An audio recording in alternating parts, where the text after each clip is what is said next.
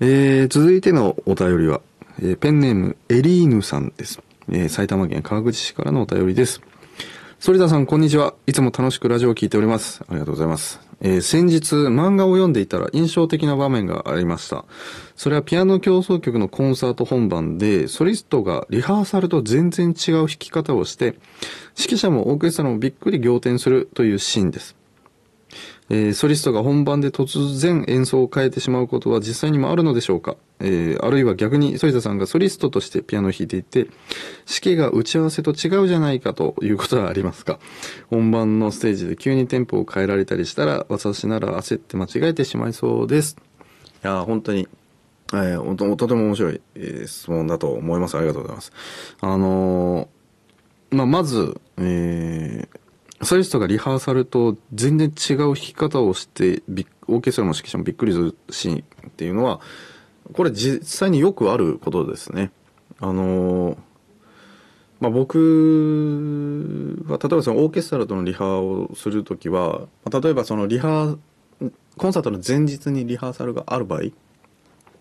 1回目の初手のリハーサルでは結構自分がやりたいことを大げさにまあ結構演奏したりするかもしれないです。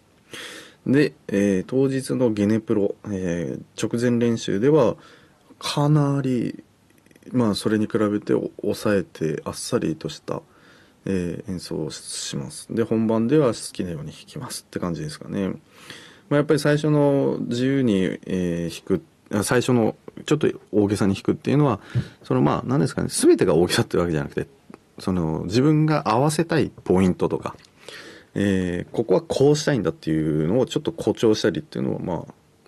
なくはない話でっていうのはまあ俺はこう弾きたいんだっていうのをまあ意思表示をするために一つ取っている手段の方法ですね。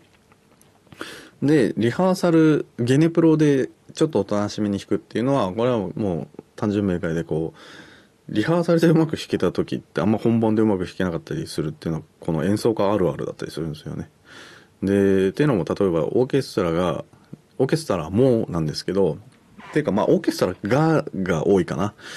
あのああんだけちょっとあのちょっと不安だったりしたけども、えー、リハーサルではもう完璧だったじゃん。よかったじゃんってなると本番マジで気が抜けるんですよ。ね。これはね良くないこと。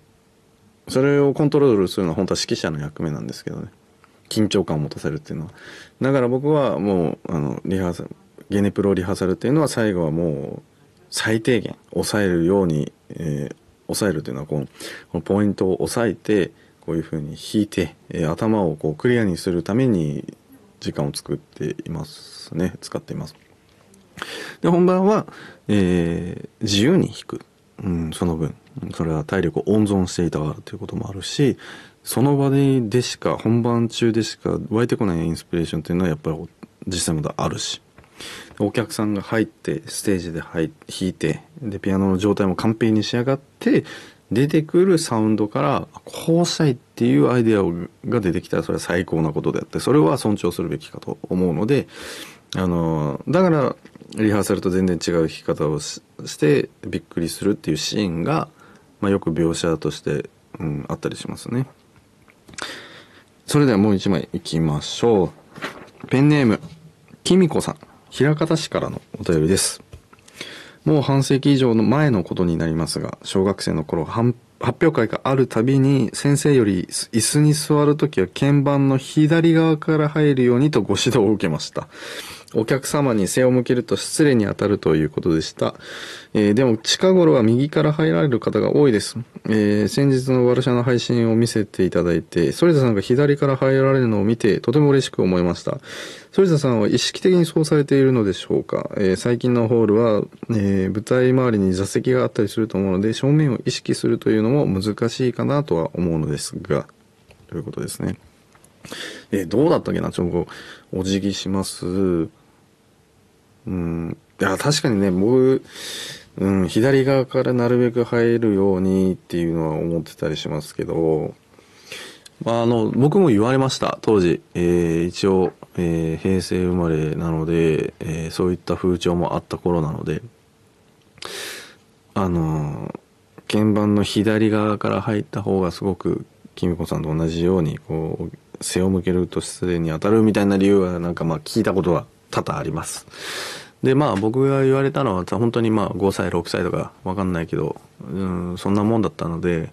その左側から入りなさいっていうふうに僕も一つ言われたことがあったので、えー、多分無意識にもうそれがもう習慣づいてやっていることもあるかと思います。ただその360度、えーえー、座席があるホールに関してはやっぱりこうどうしてもね後ろを向いて背中を見せてお辞儀したりとかいろいろあったりするので、まあ、決して背中を見せることがあの失礼に当たるっていう、うん、100%、うん、そうなるとは全く思ってもいないので、えー、やっぱり時代とともに、えー、礼儀作法というのはまた変わっていったり、えー、するのかもしれないですね。えー、お便りたくさんありがとうございました。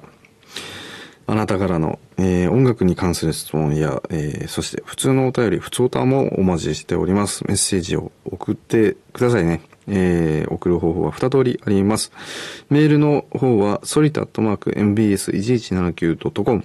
SORITA ットマーク MBS1179.com まで送ってください。件名にはぜひ音楽質問箱などと、えー、お書きください。番組公式インスタグラムの DM でも受け付けております。メッセージの中にコーナー名、番組で紹介する際のお名前、ペンネームも書いていただけると助かります。あなたからのメッセージお待ちしております。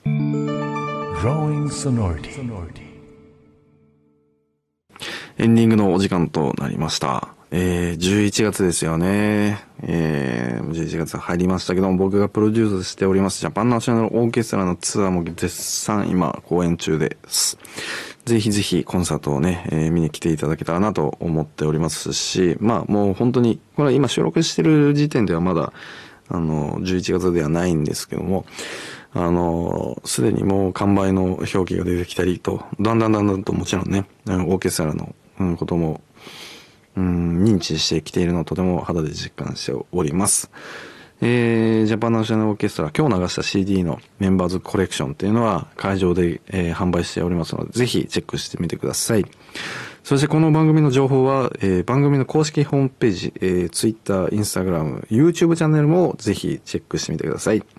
ここまでのお相手は反田恭平でした。寒い日もありますので、健康には十分注意してください。えー、また来週お会いしましょう。さようなら。